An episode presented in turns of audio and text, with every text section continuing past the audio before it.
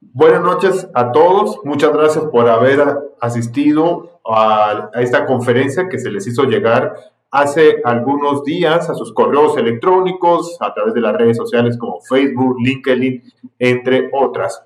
Es para nosotros un gusto como conciliación y arbitraje que estén ustedes nuevamente en una actividad más que nosotros estamos desarrollando para ir fomentando el tema de la cultura del arbitraje. Y es por eso que hemos decidido eh, el día de hoy, noviembre, invitar a, un gran amigo, al, magister Armando Prieto, quien tendrá a bien exponernos un tema sumamente interesante sobre el árbitro como tercero en un conflicto. Muy bien, voy a leer un poco de la hoja de vida del eh, magister Armando Prieto. Él es abogado, él es magíster, donde lo conocí en la Pontificia Católica Universidad de Chile, experto en Derecho Empresarial, Arbitraje y Complaints. Actualmente es docente universitario en Perú y también forma parte de, de nuestro diplomado y certificado de arbitraje que estamos desarrollando como conciliación y arbitraje sociedad. Entonces es para mí un gusto que Armando esté en este momento con nosotros y bueno, Armando, el tiempo es tuyo. Bien, eh, hola Américo, ¿cómo estás? Buenas noches, muchas gracias por la invitación. Quiero agradecerte siempre por, eh, digamos, considerarme en este tipo de conversaciones tan importantes sobre arbitraje. Quiero también agradecer eh, a, Conciliación y Arbitraje sea por todo este esfuerzo que viene realizando, promoviendo estos temas tan importantes para Guatemala, eh, en la que se promueve el uso del arbitraje como una forma eficiente de resolver conflictos en, la que se discuten derechos disponibles de los ciudadanos. Bueno, en esta oportunidad eh, vamos a hablar de un tema muy importante respecto al árbitro como tercero. Eh, de hecho, eh, felicito pues esta preocupación de poder conversar sobre arbitraje en Guatemala. Yo desde Perú muy contento siempre de poder contribuir eh, con un granito de arena en este tema que es de vital importancia como un mecanismo paralelo que no compite con el Poder Judicial, pero sí complementa y que permite descargar la carga procesal del Poder Judicial y sobre todo ayuda a las partes a tener un procedimiento célebre, rápido, eficiente eh, y que le permita, lo más importante, poder eh, resolver sus conflictos. Eh, Francisco González de Cosío señala que el arbitraje se basa en la confianza. Esto es muy importante. Es decir, aquellas personas que estén aspirando a ser árbitros o a trabajar en un centro de arbitraje o involucrarse como abogados que van a, digamos, asesorar a personas naturales y personas jurídicas en el arbitraje, deben entender que en este camino lo más importante es la confianza. ¿Por qué la confianza? A diferencia del Poder Judicial en la que eh, por un principio judicial los jueces ya están predeterminados o preseleccionados o designados antes que uno presente una demanda.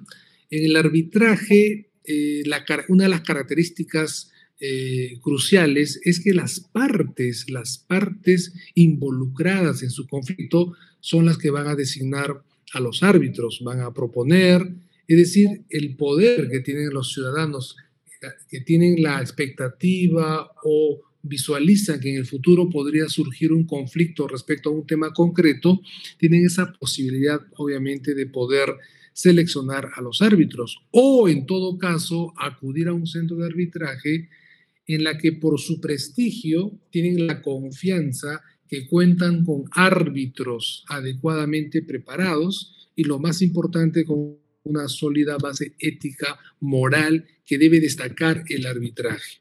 Es decir, las personas pueden tranquilamente esperar, ¿cierto? Que algún día, y no es deseado obviamente que surja un conflicto, ya sea un contrato de alquiler, una deuda u otro derecho disponible, y que ante este conflicto tengan que acudir necesariamente al Poder Judicial en la que van a haber jueces que ya están definidos por, la, por el propio Estado. En cambio, en el arbitraje uno puede seleccionar a qué normas de arbitraje, qué normas de arbitraje van a administrar su caso y confían en ciertos centros de arbitraje. ¿no? Yo, por ejemplo, en el caso de, del centro de arbitraje que dirige o está involucrado el maestro Américo, es un centro que se preocupa por la capacitación de sus árbitros, promueve capacitaciones y tiene esa preocupación de contar con profesionales eh, con valores, que es lo más importante. ¿no? Entonces, las personas confían en ese centro de arbitraje. Eso es lo más importante.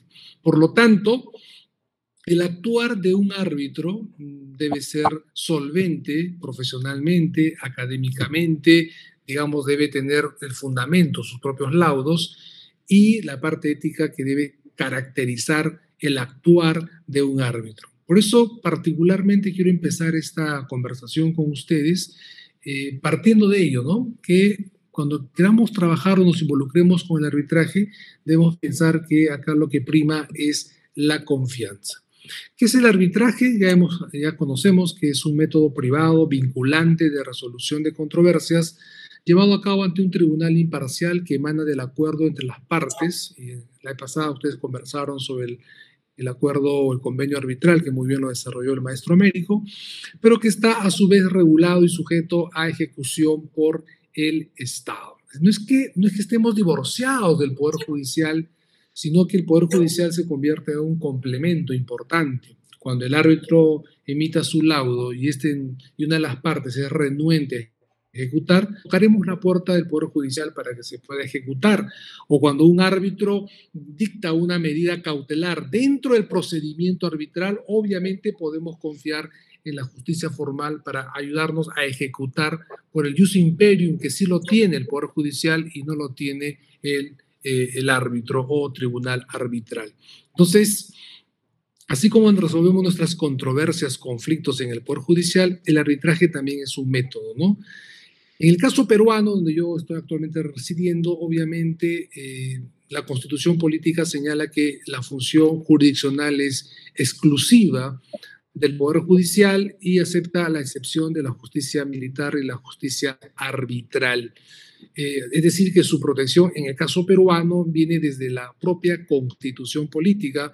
Contamos con una ley de arbitraje muy buena, eh, considerada como una de las mejores del mundo, y que obviamente en el camino ha tenido muchas dificultades porque eh, se ha identificado pues que las, las, personas que se han involucrado en arbitraje no estaban preparados para una ley tan moderna, ¿no? Pero bueno, se está avanzando, eso es lo más importante, y obviamente tenemos el arbitraje privado, cierto?, en la que las partes a través de un contrato de arrendamiento, una deuda, una obligación de dar sumas de dinero, pactan obviamente que ante un futuro conflicto renuncian a la jurisdicción del Poder Judicial del Estado y deciden someter su causa al arbitraje y designan a, tal persona como árbitro o confían pues su caso ante un centro de arbitraje a cuyas normas se sujetan y se someten, ¿no? ahí viene la confianza nuevamente. Entonces, ese es el arbitraje y hoy en día también cobra mucha fuerza el arbitraje público, como ustedes saben, en la que los, eh, las controversias referidas a obras que se trabajan con el Estado, ante una controversia, eh, necesariamente tendrán que ir a un arbitraje público o arbitraje estatal, ¿no? Bueno, eso será motivo de otra conversación. En el caso peruano tenemos este decreto legislativo, la 1071, que regula hasta hoy día el arbitraje y la constitución política, como lo acabo de indicar. En cuanto a las características del arbitraje, y ahí viene ya nuestro tema de fondo, es que la presencia de un tercero imparcial llamado árbitro que emite un laudo vinculante, ¿no? que puede ser uno, tres, cinco, no impide que puedan ser dos, pero de hecho que en la praxis eh, siempre son uno, tres generalmente, ¿no? Nada impide que las partes puedan decidir solo contar con un árbitro o con tres, ¿no? Generalmente cada una de las partes designa uno y los dos designan al presidente del tribunal arbitral. Es un mecanismo típicamente adversarial cuya estructura es básicamente la de un litigio. Es decir, así como en el Poder Judicial hay un ganador y un perdedor, en el arbitraje también habrá un ganador y habrá un perdedor. Por eso que es adversarial. A diferencia de la conciliación, ¿no es cierto?, en la que se promueve el acuerdo de las, entre las partes, se promueve un acuerdo en la que los dos estén de acuerdo, en la que se espera que ambos ganen. En el arbitraje, obviamente, eh, habrá obviamente un ganador y un perdedor, ¿no? Eso queda claro. Eh, el rol del árbitro es similar al del juez, las partes le, le presentan el caso, prueban los hechos y sobre esa base decide la controversia. Eh, es decir, la lógica de un proceso judicial es la misma en un proceso arbitral. Claro que el proceso arbitral tiene características propias, es más flexible, más informal, es más rápido, más célere, el control de las partes o el proceso es mayor, las partes deciden cuántos árbitros, qué normas, cuánto tiempo para contestar, para absolver, para avanzar la demanda, para presentar la demanda, en cuánto tiempo se actúan las pruebas que actúan, eh, en cuánto tiempo se dictará el laudo, etcétera, etcétera. Las partes pueden tener un mayor control del procedimiento a diferencia del Poder Judicial. La decisión que pone fin al conflicto no emana de los jueces del Estado, sino de particulares libremente elegidos por las partes. ¿Qué tal encargo tan vital, tan importante como la de un árbitro? ¿no? Este tercero llamado árbitro eh, es una persona a quien se confía la resolución de un caso, ¿no? Por lo tanto, él debe estar a esa altura. Y por eso me parece importante conversar sobre este tema, porque debemos identificar qué características debe tener este tercero llamado árbitro en un proceso arbitral. Miren qué tan delicada función, rompiendo los esquemas de que la función de administrar justicia es exclusiva al 100% por el Estado, se deja ese principio, se flexibiliza y se permite que en los derechos disponibles un tercero pueda resolver los conflictos de las partes. Se utiliza un procedimiento pensado para resolver el conflicto con la menor cantidad de interferencias formales, esto es muy importante.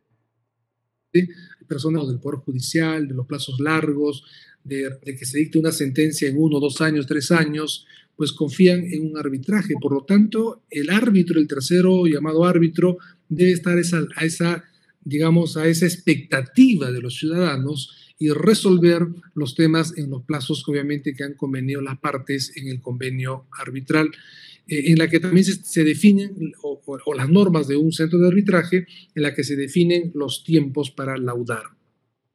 El arbitraje se llega generalmente de forma voluntaria a través de cláusulas mediante las cuales las partes deciden someter determinadas cuestiones. Esto es muy importante porque eh, a diferencia del Poder Judicial, el arbitraje es voluntario, libre, y ahí, viene su gran valía, ¿no? porque es más legítimo, las partes eh, se sienten con mayor, digamos, eh, impulso a cumplir lo que resuelva el, árbitro o árbitros.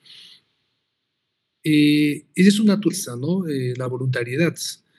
Por lo tanto, es importante que el árbitro trabaje en su propio prestigio, en su solvencia moral, se preocupe mucho por su preparación permanente, porque finalmente es el prestigio de ese árbitro o de un centro de arbitraje que determinará pues finalmente el éxito no del arbitraje en un país o, en cierto, cierta región del mundo o en todo el mundo, ¿no? Y los que están vinculados con el arbitraje saben perfectamente que es importante trabajar en ellos si queremos obviamente fortalecer el arbitraje. La importancia eh, pone término en forma expeditiva y rápida a un litigio en, en materias de libre disponibilidad, lo hemos mencionado. Resalta la confianza que las partes depositan en sus árbitros, no puede ser defraudado, por ello que es importante ver, revisar las características que debe tener este tercero.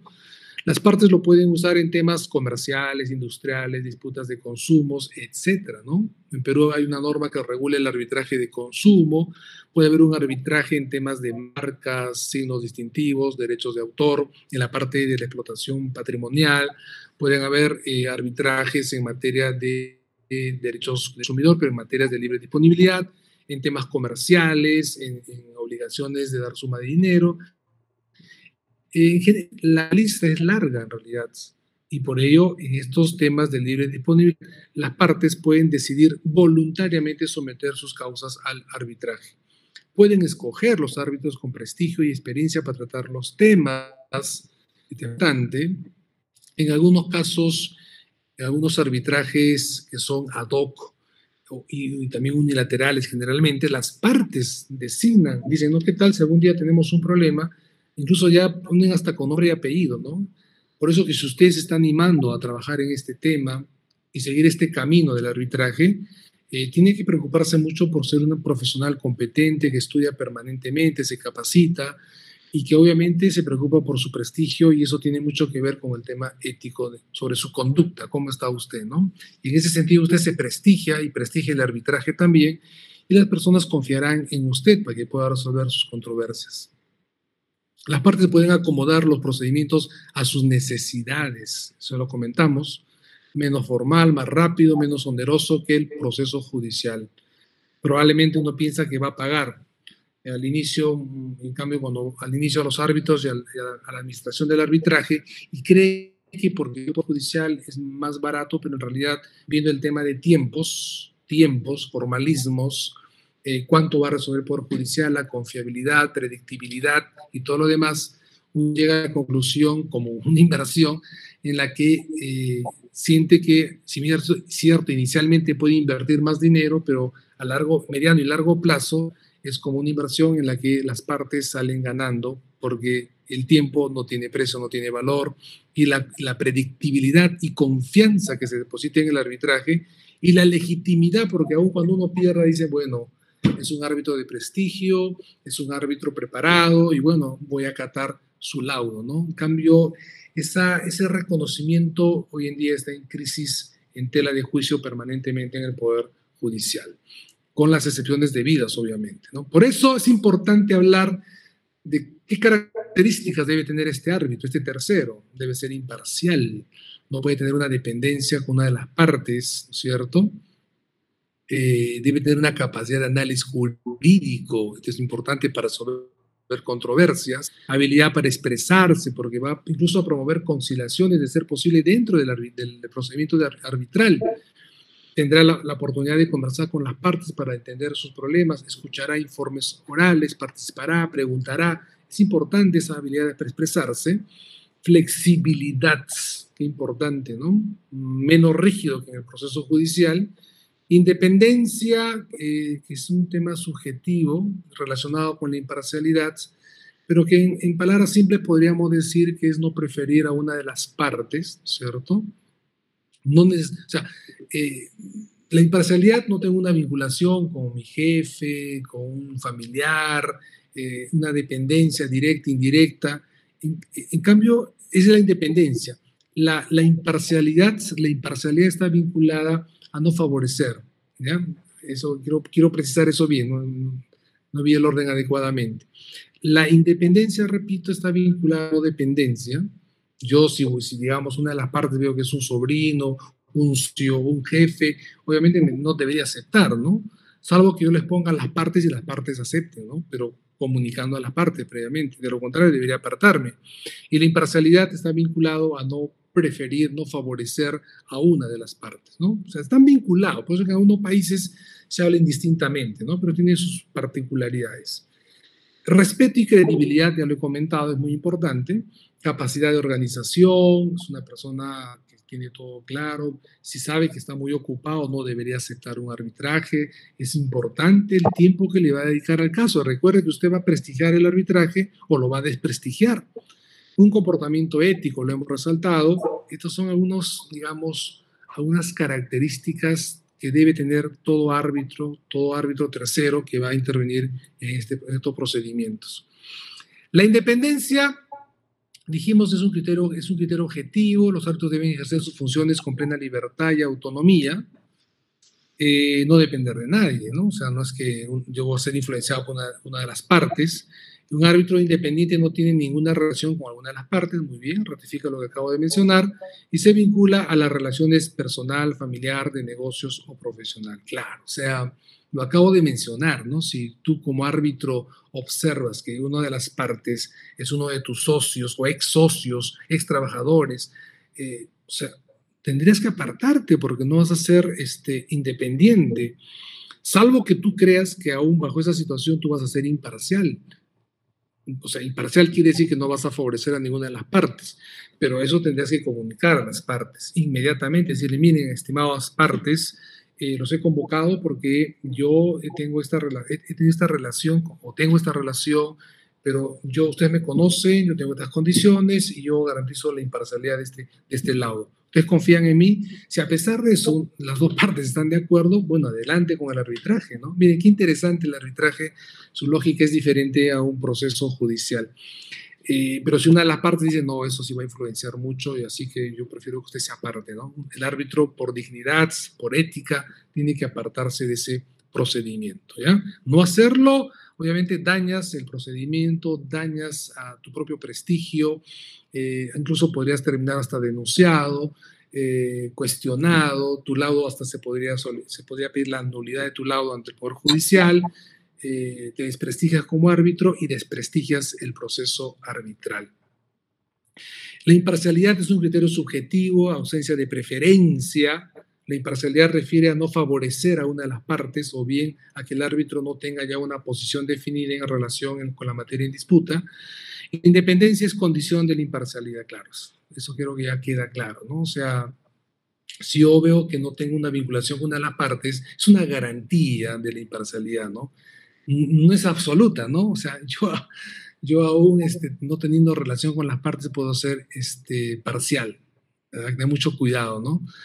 Por eso es que he aceptado que las, si las partes están de acuerdo, adelante, ¿no?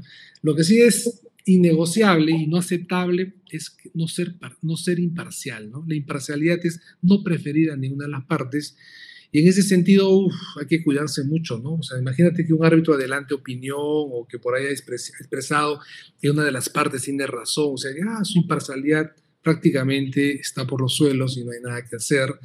Eh, se puede recusar a ese árbitro para que sea parte de ese procedimiento. Muy bien, eh, el tiempo es corto, vamos a cerrar. Eh, deberes adicionales de un tercero llamado árbitro, no arreglar honorarios unilateralmente con las partes, tema ético, dedicar al proceso arbitral el tiempo necesario, por favor, no es ético que no teniendo tiempo aceptes ser árbitro por un tema económico, mantener confidencialidad, que es una característica del arbitraje diferente al proceso judicial, permanecer en el tribunal evitando renuncias convenientes para la parte que lo designó, o sea, por favor, tema ético otra vez, dirige el proceso de acuerdo a ley, a las normas que se hayan definido en ese proceso, y dicte el laudo en el término pues, que sea establecido por las partes o en el reglamento del tribunal arbitral o del centro de arbitraje. Deber de, declaración, esto es importante, lo resumo rápidamente. Eh, las partes, obviamente, perdón, el árbitro, cuando identifique que hay un hecho, una situación que compromete su, su imparcialidad, está obligado a comunicar a las partes. ¿ya? Cualquier situación que ponga en riesgo, en duda su imparcialidad, debe comunicar a las partes en el proceso arbitral. El no hacerlo implica responsabilidad, puede ser recusado.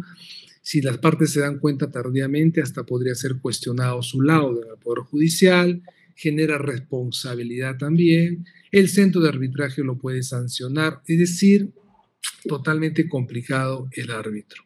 Por eso es que si vamos a seguir este camino del arbitraje, estimados amigos, eh, de América Central y de los países que nos están acompañando, la verdad es que tenemos que ser cuidadosos y entender que si vamos en este camino, tenemos obviamente que ser cuidadosos con nuestra conducta, con nuestra capacitación, y si identificamos una situación que pone en duda nuestra imparcialidad, deberíamos denunciar sí o sí. De lo contrario, desprestigiamos el arbitraje y nos desprestigiamos nosotros mismos.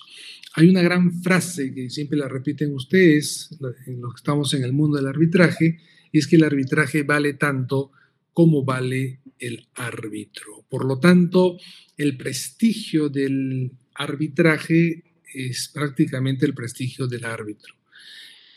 la objetividad, la seriedad, de un caso y cómo se resuelve de acuerdo a ley eh, va a depender mucho de, la conducta, del comportamiento del árbitro.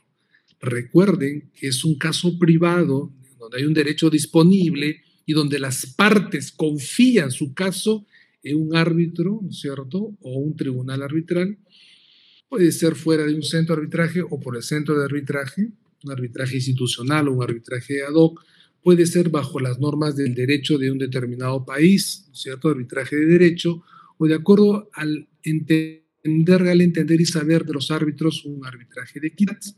Pero sea una, una u otra razón, el árbitro siempre tiene que, actuarse, tiene que actuar en forma imparcial y en forma independiente. Entonces, si usted que está participando en este evento en realidad quiere apostar por el arbitraje, ayúdenos a prestigiar más este procedimiento arbitral en tu país, en, Guatemala, en México, en El Salvador, en Panamá, Estados Unidos o donde yo estoy, en Perú, que estamos en este camino. Entonces, ese sería mi mensaje que les traigo en este día, en este tiempo corto que tengo para conversar. Pero bueno, gustosos de poder seguir conversando, practicando y bueno, contribuyendo pues con, con ustedes. Así que muchas gracias por su tiempo y bueno, estoy a la orden si hubiera alguna pregunta. Muchas gracias a todos ustedes. Gracias, maestro. Gracias, maestro Armando, eh, por su tiempo y por la exposición. Y sí, tenemos algunas preguntas y me gustaría que la podamos platicar en este momento. Armando, en nuestros países de Latinoamérica existen muchos casos de corrupción de jueces, pero también hay varios árbitros, por ejemplo, eh, Odebrecht fue un ejemplo eh, claro de que podía haber eh, corrupción también dentro de procesos arbitrales. ¿Cómo evitar que los árbitros sean corruptos en nuestros países o en nuestros centros o en nuestros medios? Una, buena pregunta, gracias maestro Américo. Este, creo que este tema de la corrupción salpica no solamente al Poder Judicial, a los, a los operadores del derecho que intervienen en el Poder Judicial, sino también eh, está en el mundo del arbitraje. ¿no? Tú has mencionado un caso real, ¿no? que es un caso internacional, en la que han, han, existido arbitrajes y efectivamente pues, este, han sido denunciados, probados y muchas veces sancionados. ¿no? Eh, esta semana en Perú, el caso de Odebrecht que mencionas, por ejemplo, ahora sido una sentencia millonaria por una multa eh, por el, Indecopi en Perú por un tema de colusión, o sea, eh, o sea, la corrupción implica en todos los procesos judiciales, con temas con autoridades que administran justicia, está vinculado al tema de los procesos arbitrajes, también donde ha habido corrupción, y la responsabilidad pues es penal, civil, administrativa y toda su complejidad, ¿no? Entonces, eh, a, tu pregunta o la pregunta que nos hacen, eh, ¿qué podemos hacer en este tema? Eh, número uno, yo creo que los, los centros de arbitraje privados como el tuyo o como por ejemplo las que se promueven en Perú, las cámaras de comercio, etcétera, y también este, algunas universidades con centros de, arbitraje, deben tener cuidado al momento de seleccionar a sus árbitros, es decir, verificar su historial, sus antecedentes, la conducta ética que han tenido, sanciones en el pasado, y tener un procedimiento bastante cuidadoso, diligente para seleccionar adecuadamente a los árbitros. Número dos, los centros de arbitraje deben ser vigilantes de sus propios árbitros y si no cumple esa expectativa o incumplen este, estos deberes que estamos comentando, deberían ser también sancionados. Tercero, las mismas partes involucradas en los procedimientos deberían obviamente eh, denunciar. ¿no? Eh, en, proceso arbitral, una recusación, y esto incluso podría tener responsabilidades penales y civiles, tienen que denunciar el mal comportamiento de estos árbitros. Conclusión, la tarea es de todos, o sea, tanto de las partes como del propio sistema, del propio Estado, de las empresas, de los centros de, arbitraje, eh, de todos. O sea, es una tarea permanente, vigilante, para poder denunciar. ¿no? Yo creo que eh, en el arbitraje, con doble razón, hay que denunciar a los árbitros que tienen una conducta poco ética. Y bueno, en el caso de Perú, este, la, vía, la vía penal existe, en la vía arbitral hay responsabilidad, la, la ley de arbitraje señala que hay una responsabilidad civil de los árbitros por sus conductas, y obviamente pues hay responsabilidad administrativa en el caso de los arbitrajes públicos. ¿no? Eso es lo que podría responder, maestro. Gracias, Armando. Bueno, tengo una segunda pregunta. Eh, dice, muchas personas resuelven sus conflictos o imponen sentencias en base a experiencias personales. Por ejemplo, me decía una persona que es psicólogo en Colombia, de que si un juez ha sufrido de violencia, eh, es muy probable que los casos de violencia los resuelva en contra del violador, a pesar de que existan pocos medios de prueba. Entonces decía que, o sea, uno, según los antecedentes psicológicos, sociales, etcétera, que uno tenga, así va a resolver los casos. Entonces, eh, y no en base a la ley. Entonces, ¿cómo podemos ayudar para que los laudos arbitrales sean más ajustados a lo que indique la legislación que han escogido las partes y evitar esas interpretaciones o esos posibles traumas que puedan afectar al proceso? Ah, a ver, o sea, ¿te refieres a que, cómo hacer para que el laudo de los árbitros esté ajustada a ley? ¿Eso es? Así es, digamos, por ejemplo, tú tienes eh, una mala experiencia en un restaurante de comida rápida, entonces viene y cuando llega un caso a tu persona por, por ese proceso, te recuerdas de la mala experiencia que tuviste en ese restaurante de comida rápida, mm. entonces ves como que una oportunidad de revanchismo contra todos los restaurantes de mm. comida rápida o contra ese en específico. Correcto, correcto. Estos elementos subjetivos, psicológicos, experiencias personales que puedan influenciar en las decisiones arbitrales. Muy bien, sí, eso pasa pues a todo, en toda instancia en la que se resuelve un conflicto, ¿no? Puede ser a nivel judicial igual, a nivel arbitral también, ¿no? Claro, o sea, estos prejuicios, experiencias personales podrían influenciar en la decisión. Probablemente el Poder Judicial, al ser más formalista y legalista, probablemente es menos, pero en el arbitraje, en la que hay mayor flexibilidad, si es un arbitraje de equidad con mayor razón, porque es finalmente leal entender y saber de un, de, un, árbitro que va a definir cómo se resuelve ese caso. Pero en un arbitraje de derecho se entiende que este, este, este procedimiento tiene que estar ajustado a, la forma sustantiva que ha sido definida por las partes. Si es la legislación de Panamá, tendrá que aplicarse esa legislación, ¿no? Y esto tiene que ver mucho con lo que sabemos los abogados, con identificación de normas, con el tema de la subsunción al hecho en concreto, la interpretación y aplicación de la norma sin salir, utilizando adecuadamente los métodos de interpretación y de integración jurídica. Por lo tanto, si es un arbitraje de derecho, el abogado está, el árbitro está obligado a respetar esa norma y actuar de acuerdo a esa norma, de acuerdo al derecho no puede usar un, antecedente personal que ha tenido en el pasado para dejarse manipular. Eso significaría violar el principio que acabo de explicar referido a la imparcialidad. O sea, árbitro que deja la ley, se aparta de la ley, ¿de acuerdo? Porque la norma, o sea, una cosa es la, la, legislación, de la legislación yo deduzco la norma jurídica, esa norma jurídica la tengo que aplicar a un caso concreto interpretándola, ¿no es cierto? Entonces, hay, una, hay un hecho en concreto, ese hecho se subsume en la norma y, la tengo, y tengo que aplicar la norma jurídica como árbitro. Y el, árbitro, el árbitro de derecho por eso tiene que, tiene que conocer las normas y utilizar las mismas herramientas que hemos, que hemos, en las que hemos sido formados los abogados para aplicar la norma al caso concreto. Pero si esta va a estar manipulada, va a estar influenciada por experiencias personales, no estaría actuando con justicia de acuerdo al derecho y violando expresamente este principio de la imparcialidad y por lo tanto de verificarse eso, obviamente podría ser cuestionada su, propia decisión. Además, las partes tienen todo el derecho cuando reciben el laudo para pedir una aclaración, una rectificación, una aclaración y todo lo demás, ¿no? Esta es, esta es la gran diferencia con el Poder Judicial, pues mientras que en el Poder Judicial eh, uno puede apelar, puede interponer un recurso extraordinario, casación, en el arbitraje obviamente no puedes entrar al fondo, al Poder Judicial, si no pues lo mismo. En cambio el arbitraje confiamos en los árbitros y por eso con doble razón es necesario contar con árbitros imparciales, independientes y capacitados. Por lo tanto, si yo veo que un árbitro está actuando mal, es es tarea de todos evitar todo eso, ¿no? Si hay árbitros que están actuando así, el centro, de arbitraje tiene que actuar, aplicar su reglamento de ética y sanción, eh, la parte involucrada en esto tiene que recusar a ese árbitro que tiene un prejuicio y se ha evidenciado en una de las audiencias, por ejemplo, tiene que denunciar y recusar a ese árbitro. Todos estamos comprometidos para evitar que ese árbitro actúe de esa forma que están preguntando, ¿no? Entonces, es una buena pregunta.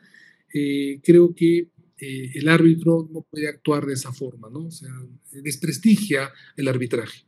Gracias. Y una última. Eh, muchos centros de arbitraje tenemos códigos de ética, eh, con el objetivo de que los árbitros se regulen en base a esos códigos de ética. ¿Cómo ayuda un código de ética, no solo en el arbitraje, sino también hay personas que de repente nos están viendo que tengan empresas y le colocan códigos o estipulan códigos de ética para sus trabajadores? ¿Cómo ayudan los códigos de ética para evitar actos de corrupción dentro de una institución? Muy bien, gracias. Muy buena pregunta, ¿no? Hemos hablado bastante de ética y creo que sí, el código de ética de un centro de arbitraje va a regular las infracciones de los árbitros cuando actúan en forma eh, no imparcial, no independientemente, eh, y por lo tanto regulan también el procedimiento y la sanción. O sea, sí existen esos códigos de ética en las empresas, en los centros de, arbitraje, y están, o sea, no hay ningún centro de arbitraje, por ejemplo, en mi país, en los que estoy vinculado en otros estados, que no tengan estos, estos documentos, pueden tener un nombre similar, pero al fin y al cabo son códigos de ética que regulan estas infracciones y sanciones. Pero como tú bien lo has resaltado, eh, hay un gran problema de incumplimientos. Bueno, hay que aprender a denunciar a los árbitros que actúan mal, Número dos, eh, el centro de arbitraje debe ser cuidadoso al seleccionar sus propios árbitros, ¿no?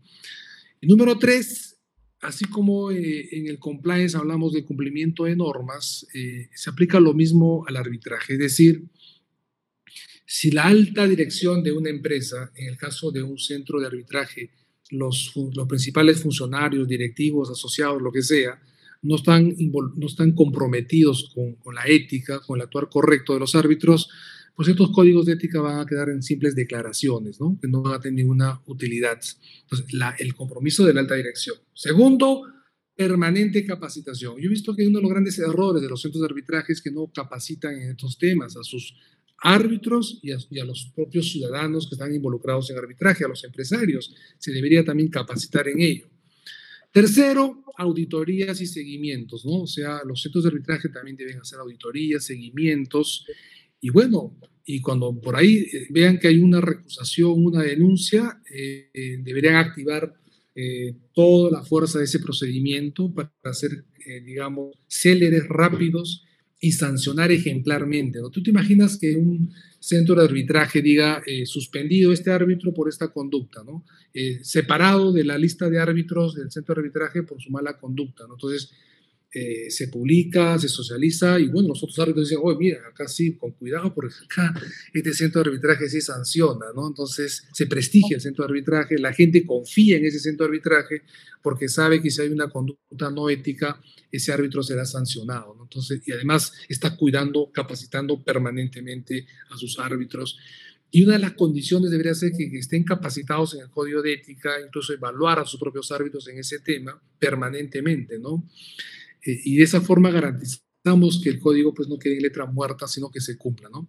Eso es lo que podría decir el maestro Américo, y más bien este, quería este, agradecerte, ¿no? Por, el, por esta invitación, a ti, a Conciliación y Arbitraje, sea a, todos los que han participado de esta, de esta, de esta conversación. Eh, la verdad que los felicito porque veo que hay mucho interés en arbitraje y bueno, sigamos en, en contacto, cuentan con todo mi apoyo, encantado de poder contribuir desde Perú con ustedes.